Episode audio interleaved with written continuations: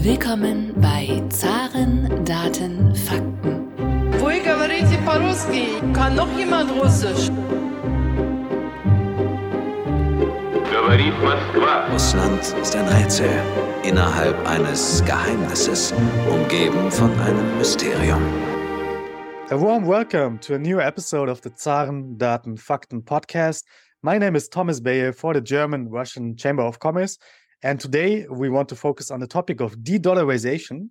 Normally, our episodes are in German language, but today we want to do it in English again. We have a great guest today.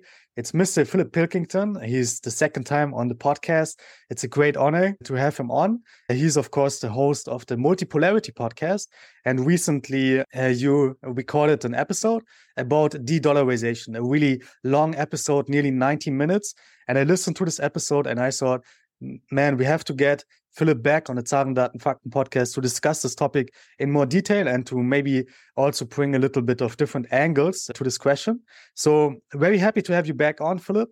And maybe some of the listeners they didn't listen to the last episode. Maybe you can introduce yourself once more and you can explain to the audience why they should listen to you maybe on the topic of de-dollarization. Yeah, thanks, Thomas. Yeah, my name's Philip Pilkington. I'm a macroeconomist. I worked in investment finance for nearly a decade, mainly in the city of London, also in America. I was a macro strategist on a fairly large portfolio. Since I left finance about two years ago, I've been writing, doing policy work, really, that kind of thing.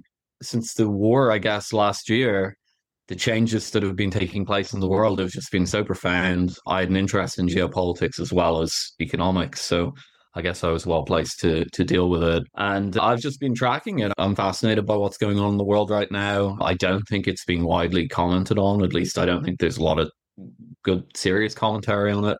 And the dollar is kind of what kicked it all off. I think the first essay that I wrote related to any of these things was in March of 2022 only two weeks after the invasion, and I said I thought the US dollar was going to decline as the reserve currency because of the Russian asset seizure. I won't say that I was the only one saying that. The, there was a big buzz in financial markets just after the asset seizure, and Goldman Sachs, I think, put out a private note that went around zero hedge or something, but it wasn't being widely discussed again, like many of these things. So I've been kind of had my finger on the pulse of the dollar thing for a while, and I know quite a lot of the history of dollarization and Bretton Woods and so on. Yeah, you mentioned already the asset seizure of the Russian central bank, but let's start maybe one step before with the history of the US dollar. How did the US dollar become the dominant reserve currency in the global financial system? The short answer is it was forced into that role by the Americans due to their victory in World War II. The new global currency system that was being put in place was debated at Bretton Woods in 1944. That's uh, that was a hotel in New Hampshire, and it was mainly the British and the Americans debating it.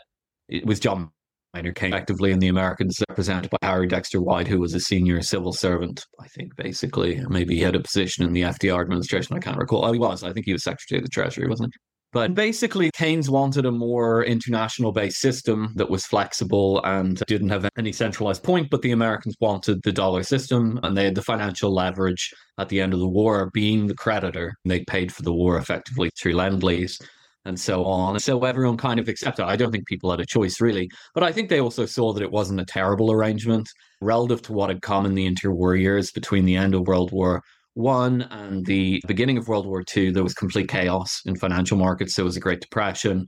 That period of chaos could be read as sterling declining, British sterling declining as the reserve currency, and nothing else moving in to take its place. So effectively, it was done through something resembling fiat. The Western powers effectively agreed reluctantly, I'd say, to allow the dollar to be the reserve currency. And that was actualized through through global institutions, the World Bank and the IMF. And at the time, the Bretton Woods system, which pegged all the Western currencies to the dollar and pegged the dollar to gold, at least nominally so. You mentioned now also the British pound, the sterling. So it was the reserve currency maybe before the US dollar became the reserve currency, if I understand it correctly. And maybe we go even one step before that. And maybe you can explain to us what is a reserve currency? Why is it important for the world to have a reserve currency? So that's a really interesting question, and it's a really vexed question today. Even the term reserve currency is a bit irritating. I prefer hegemonic currency, although reserve currency isn't terrible. The reason I say it's fairly vexed is because the system that we've had since 1971, since the dollar depegged from gold, has been a system where the countries either issuing this reserve currency or closely tied to it, I'm thinking Britain, tend to run very large current account deficits. And so huge amounts of dollar reserves build up in these countries. So we have this instinctive idea in our heads that to be a reserve currency, you need these mass reserve accumulations. But that's never been true before. The hegemonic or reserve currencies in the past, like sterling, as you said, were gold standard system currencies that didn't have enormous trade imbalances. They were designed in such a way that they didn't. Now, did a country like India hold their reserves in sterling? Yes, they did. They went and they used. I, I think they had rupees in the 19th century, and they went and they purchased sterling in the overnight exchange market when the rupee was going up too high. But Britain weren't running these enormous trade deficits with India, if you see what I mean. So I think that kind of roundabout answers sort of answers the question of why you need a reserve currency. You don't need a reserve currency in the sense of what we have today, and that's why a lot of people are very confused about the transition that we're seeing today. What you do need, I think, or at least we have needed throughout history, for the most part.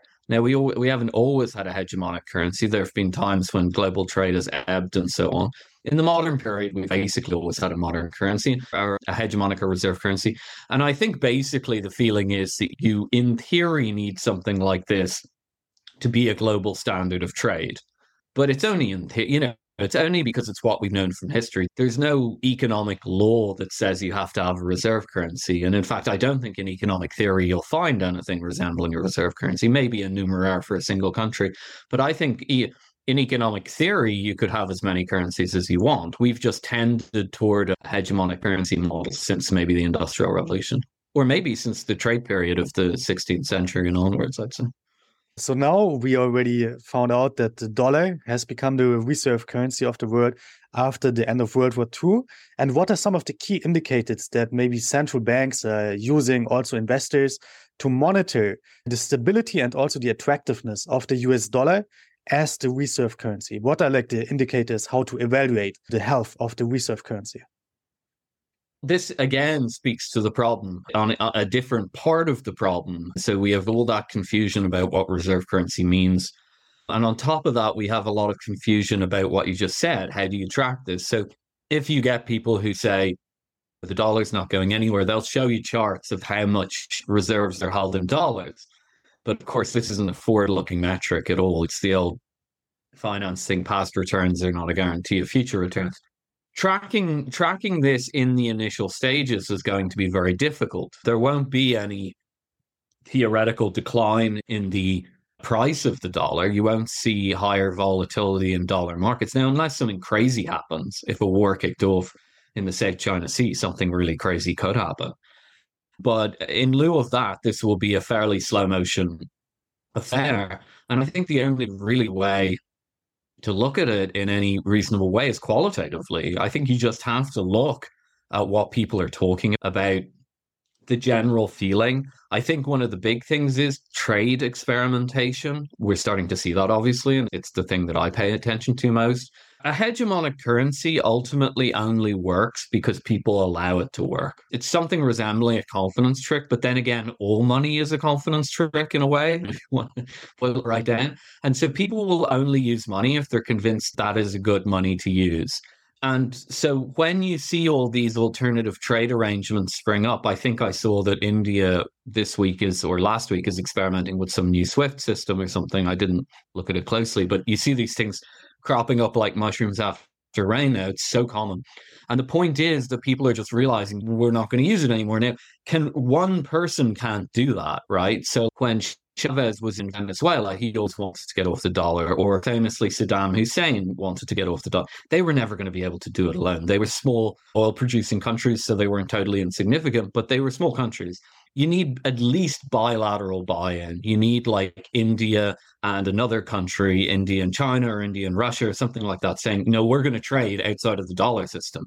And then other countries go, oh, maybe we can trade outside of the dollar system. And there's nothing really preventing this. So it's all a kind of a confidence game. So the only way you can really track it is following the news cycle in a sense. There's no point in looking at metrics or anything. And anytime you see that stuff batted around Twitter, I'd just say ignore it we won't see it in the unless there's a huge crisis. We we won't see it in the metrics until after it's already happened. So we talked to many experts also about the topic of de-dollarization. For example, we were structuring one episode around the book "Bucking the Buck," and the experts that we had on the show so far, they always told me that it's really not a risk, the de dollarization. It's not happening. The dollar is just too big. It's a reserve currency. Everything will just continue as it has for the last 70 years. In your opinion, if I understand correctly, de dollarization is quite likely. And maybe you can tell us why you think it's quite likely. And, or maybe I understand it wrong. Maybe you don't think it's quite likely, but maybe you can give us also, if it is likely, a timeline for de-dollarization? How long does it take to really have effects that are visible also to like the normal folks out there?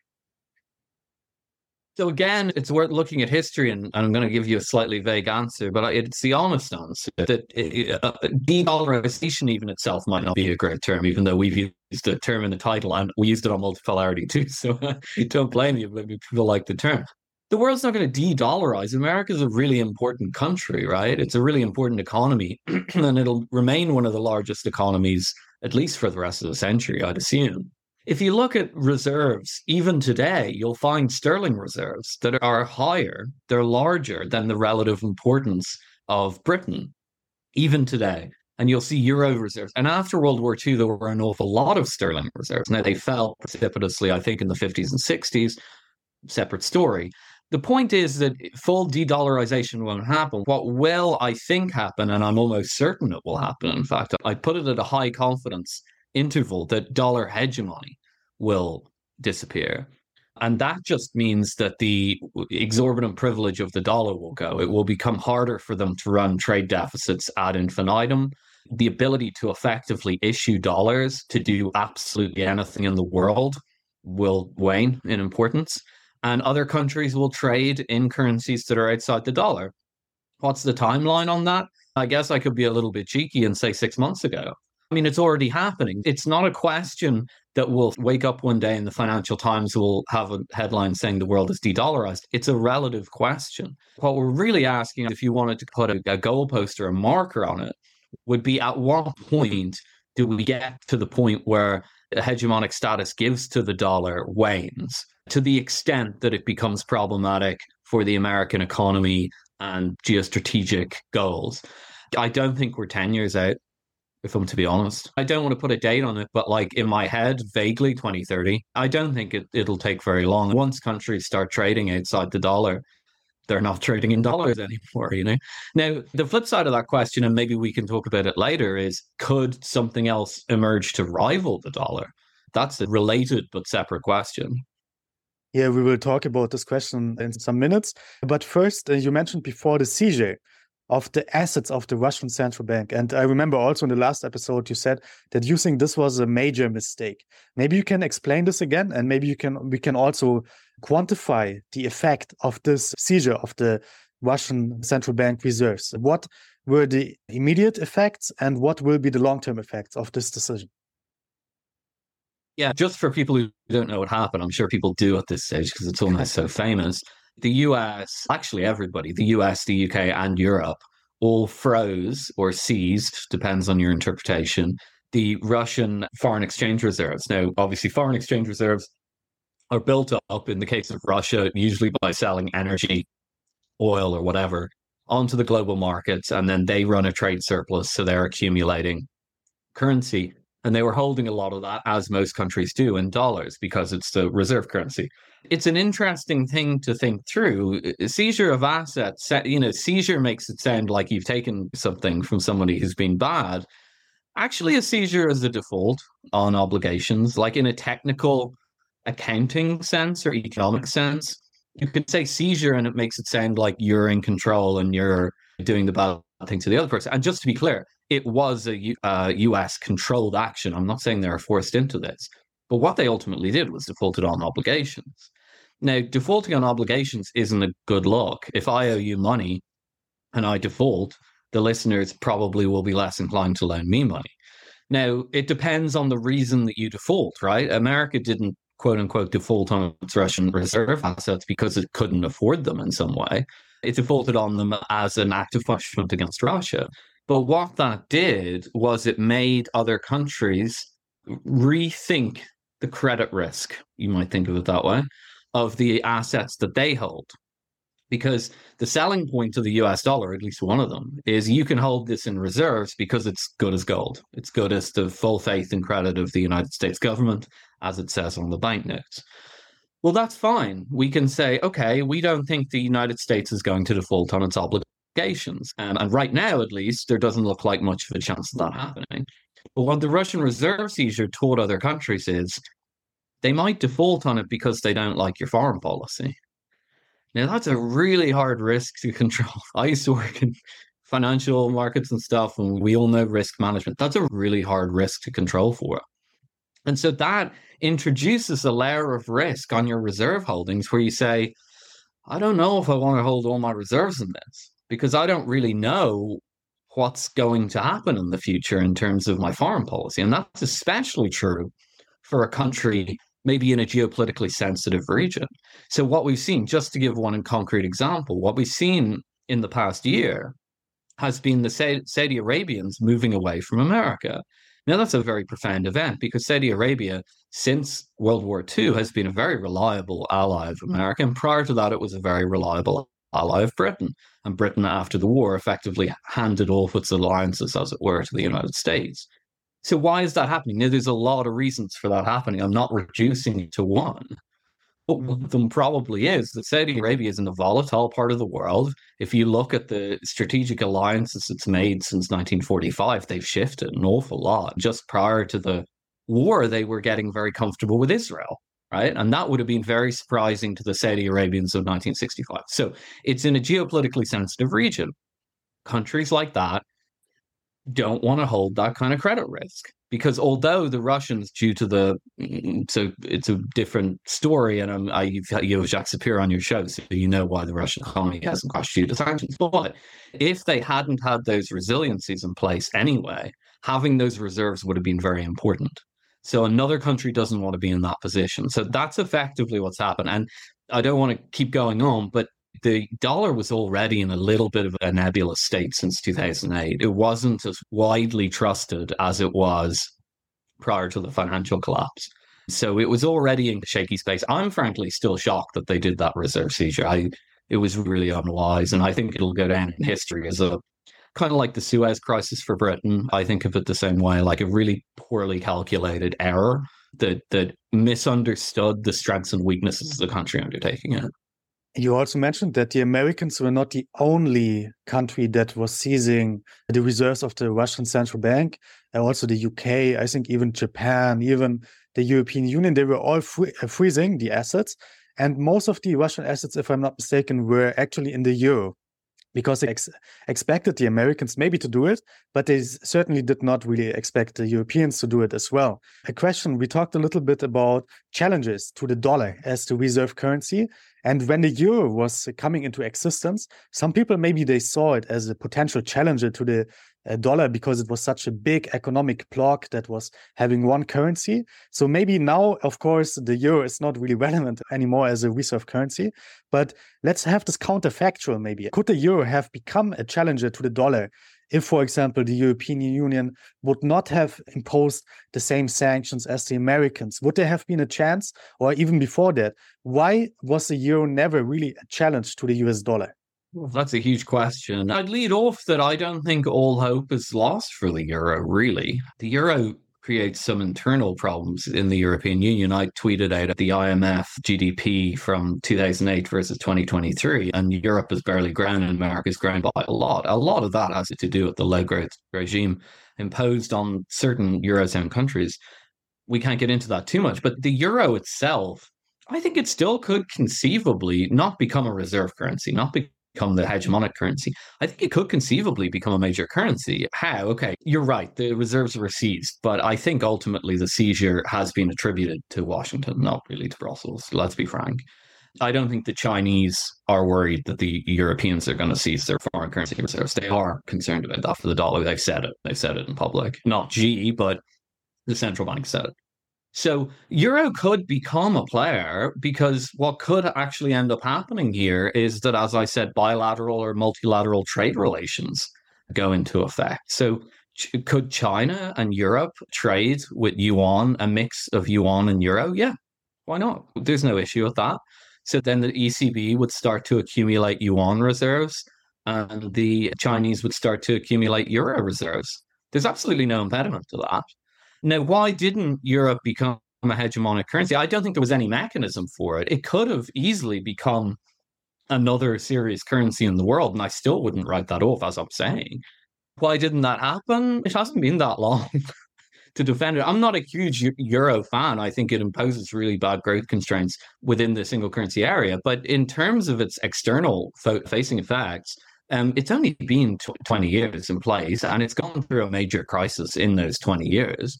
It's overcome that crisis. Now, again, we still have the problem with the low growth regime, in my opinion, but the euro has survived. The people who said the euro was going to break up, and frankly, at the time, I thought there was a chance it might break up.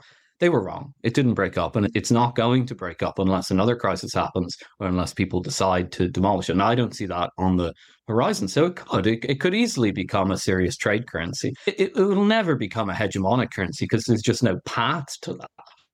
I couldn't see, for example, Europe going around the world and trying to form into something resembling like the Euro BRICS or something and convincing all these countries to buy into a single global institution similar to the Bretton Woods institutions and launch a reserve currency based on the euro. They could do that. It'd be an ambitious project. I don't know if it would work, but that's just not on the horizon at the moment. There's no theoretical impediment to it. I'd say that.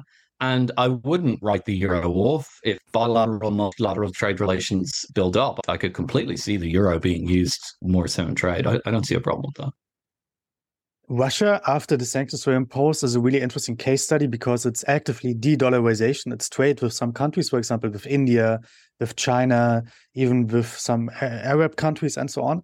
When we see the trade there uh, being conducted in rupees, for example, we had a problem that Russia was suddenly having too many rupees and it couldn't really spend it in India. So it means that the rupee is not really attractive as a trade currency for Russia in this case. What about the yuan? A lot of people are talking about the yuan, and maybe tell me, please, also about this. Is it called the yuan or the renminbi? Because sometimes we use the renminbi, sometimes the yuan. This is a little side question here, but how attractive is the yuan for the international financial system?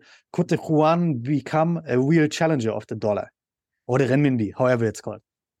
I say yuan because it's easier to say, but yeah, anytime you see it denominated, it's RMB. So I'm completely confused. It's obviously a Chinese trick to confuse Westerners and keep off balance. Take the Indian example, right? You're 80% right about what the issue was with the rupee accumulation on the part of the Russians, but there was an important component to it too. They couldn't spend all the rupees, they weren't buying enough stuff from India to spend all the rupees. And the rupee wasn't sufficiently convertible they couldn't just turn around and change it into a new currency. So they had an excess of rupees. Now, how much of a problem was this really? Not really much of a problem. You can't have too many of another country's currency. You can be annoyed that your reserves are too heavily concentrated in rupees. But would you then do you just take some of those rupees and throw them in the in the trash? No, obviously you want the rupees. So it's always a relative question. Reserve holdings is number one. Number two is the issue was convertibility, that they wanted to be able, if they weren't going to spend these rupees, to have a more balanced portfolio in a sense, currency portfolio. Indian financial markets are not very uh, impressive, grown up, whatever. Now, I know I'm spending a lot of time on India here, but it's worth spending time on a relatively weak, weaker example before moving on to a stronger example. If trade continued on and on between Russia and India, and those rupee reserves just kept building and building, a financial system will grow up around it because there'd be opportunity. It really is as simple as that. Okay, rupees aren't convertible right now. Well, okay, that's an opportunity. Okay, if you're an entrepreneurial financial person, you might be able to make money. If you say these rupee reserves are going to continue accumulating over the next five years, there's a business opportunity for you. You go over, and you start setting up financial institutions to manage that. I don't know exactly what they'd look like, but it shouldn't be rocket science. That's a really important point because when these shifts happen, it's not even like governments have to make decisions. And sometimes when we come on to China, governments do have to make decisions. We can talk about that. But ultimately, the financial markets will grow up around the trade relations. The model of global finance is the City of London. America effectively stole its financial model from Britain as it took much of its ideas about global trade and hegemony or whatever you want to call it.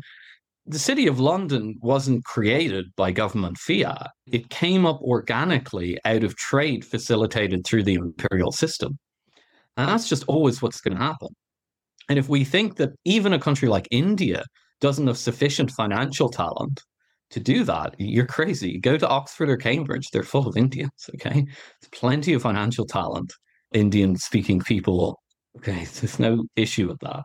Then you move on to China. Okay, that's got a slightly different issue. China has probably different but more built up financial markets. Now they're not of the level of of Europe or Britain or America, but they are at least they're getting there. China are actively building up their financial system.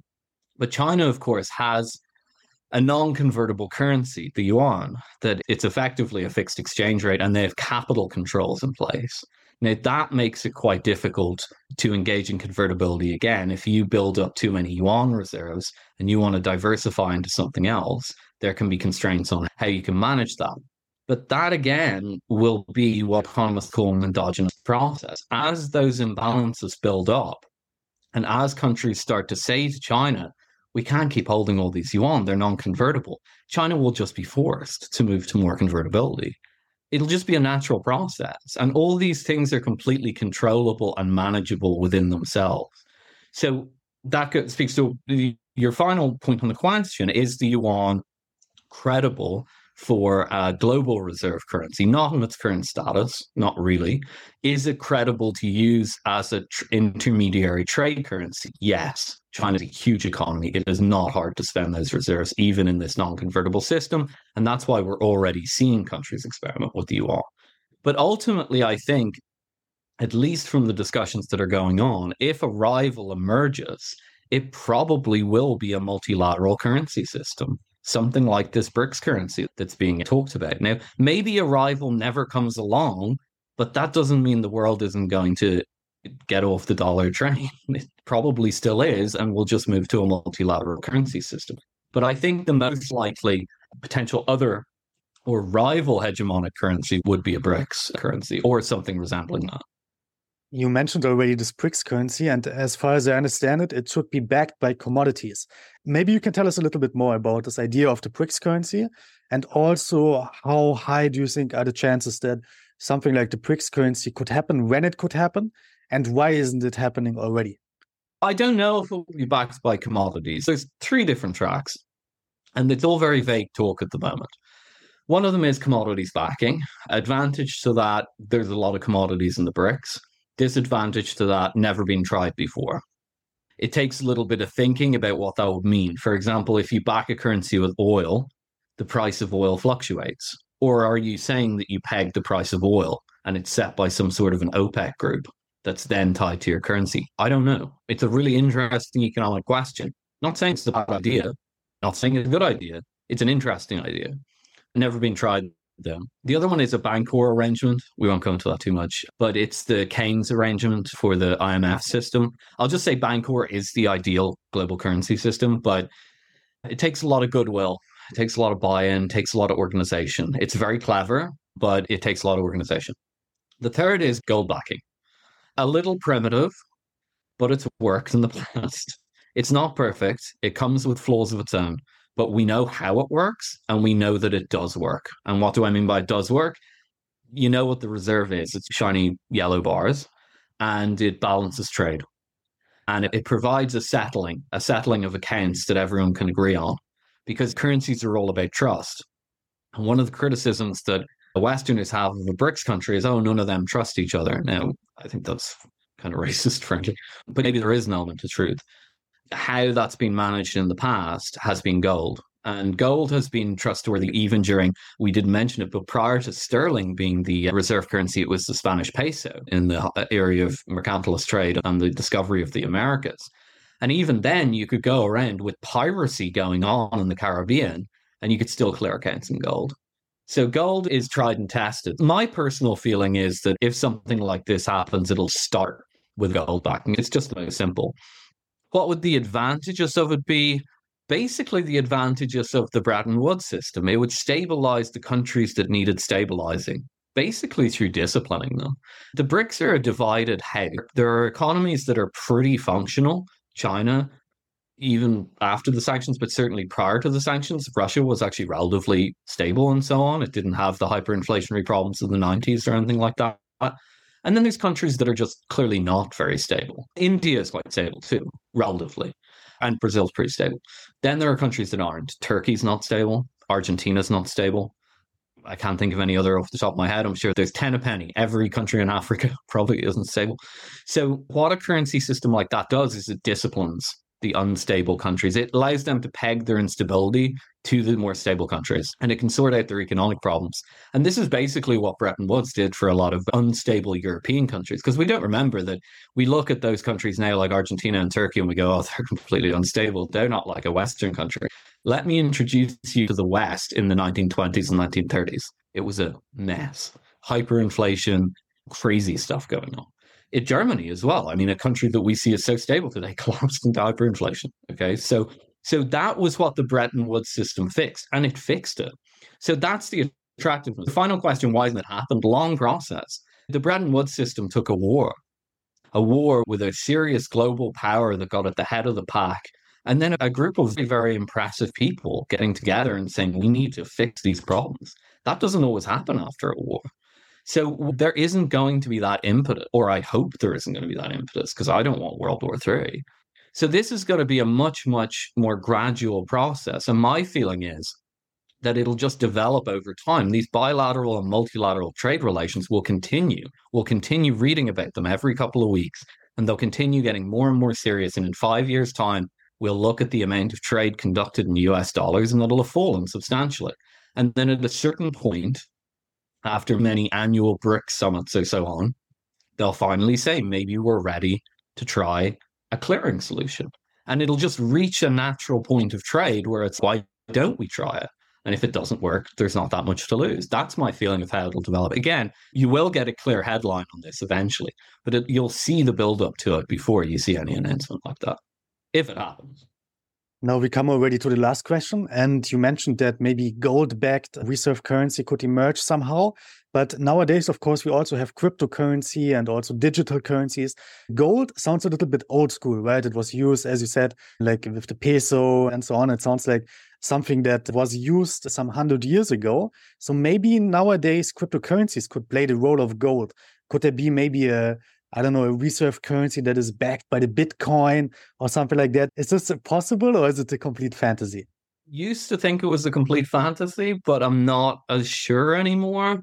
I mean, okay, first of all, anyone that tells you that central bank digital currencies are going to solve the financial problems that we're talking about in America, especially, that's a fantasy because the problem isn't internal, it's external. So all of this is about agreements. It's a multilateral system where people have to make agreements with each other. You can't solve that by internally imposing, for example, a central bank digital currency. That won't do anything. But could something like crypto or crypto technology be used as a global reserve clearance mechanism? Maybe. I mean, it all depends on trust. What, why does the gold ultimately work? Because people like gold, shiny metal object, limited supply, only somebody who's gone completely insane would throw gold down the toilet, right? No one would do that. It's an inherently valuable commodity. Um, so, what does that mean? That translates to it's trustworthy. As long as you have a way for screening the gold bars to make sure they're not hollowed out and full of tungsten, which people do if you buy dodgy gold online, as long as it's not tungsten filled gold and you can screen for that, you can trust the stuff it's actually quite easy to check as well. So the classic way was weighing it because it has an unusual weight, but you can fool that with tungsten. But you can use X-ray technology and so on to check for tungsten in the bars, or maybe it's not X-rays, but I, the scientific methods for doing it they're not very difficult. So what a, a Bitcoin standard or something would need to say is we can provide the trust better than that. And there could be advantages to that because one of the disadvantages to gold is that if you clear with a country that you don't trust at all, you ask for the physical gold. Now, you don't usually do this in a gold system. People, one of the oppositions to a new gold standard system is it'll never work because they'll be transporting gold all over the world and pirates will attack. Okay, most of the time, you won't be transporting any gold in a gold system. The other central bank will have assets on the balance sheet in their vaults that you own. And you're only going to ask for that gold if you really don't trust the other guy. And that, by the way, happened in 1970 the French asked the Americans for the gold, and that's what tipped them off the gold standard. They called their bluff finally because they thought Fort Knox was empty, which it was. So you only ask for the gold if you think the other guy doesn't have the gold. But ultimately, you still have to do that. So if you could say there's this crypto system that has the full faith and credit of gold, it has limited supply, and it'll be much easier than that because you don't have to send a battleship over to collect the gold. Yeah, that could be attractive.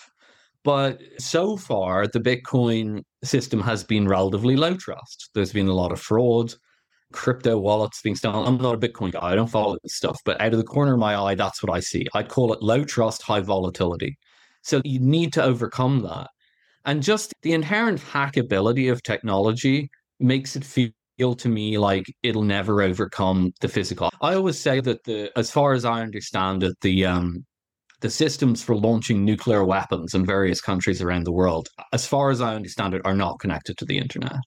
And some of them, I saw documentary, are run on these like ancient computers with floppy disk drives.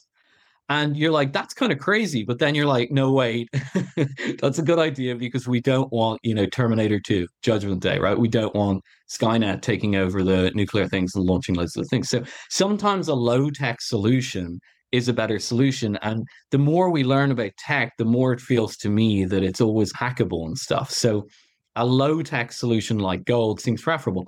But if somebody came up with a really credible, ironclad crypto or limited currency system that had a higher trust rating than gold and had the advantages of it, I think it is possible. But I'd still think gold is more likely personally. Philip, thank you very much again for sharing your knowledge about the topic of de dollarization. Maybe to sum it up, I think you believe that de dollarization is not just happening, but it has already started happening. It's a very slow process. And you think like 2030, we will see maybe results that are really tangible. It's not something that we can read in the newspaper. Now de-dollarization has happened. It's a very slow process. You think that there will be not one reserve currency in the future, maybe so much, but there will be many currencies that are having some chunk of the financial system. And you also did not give up completely on the euro, which was very interesting to me as well. You think the euro has a role to play in the future, maybe in this financial system? Is there anything that I missed in this quick summary? No, I don't think so. I mean, all contingent on nothing else happening. If something drastic happens in the next five years, it's been a crazy three years. If some more crazy stuff happens, maybe something else changes. But on the trajectory we're currently on, I think that's a reasonable summary. Great. Maybe now you can also tell people how they can follow you, how they can listen to your podcast, how they can get in contact with you. Yeah, I'm on Twitter at Philip Pilk, P H I L I P P I L K. And we host the Multipolarity podcast I also write a lot of stuff, but most of it's on Twitter. I mean, everything's pretty much on Twitter. And the good thing is, it's a long process. So we have a lot of episodes, hopefully, to record in the future to watch how the process is evolving. So, Philip, thank you once again very much for taking the time today. And hopefully, in the future, we will talk again about these topics. Thank you, Thomas.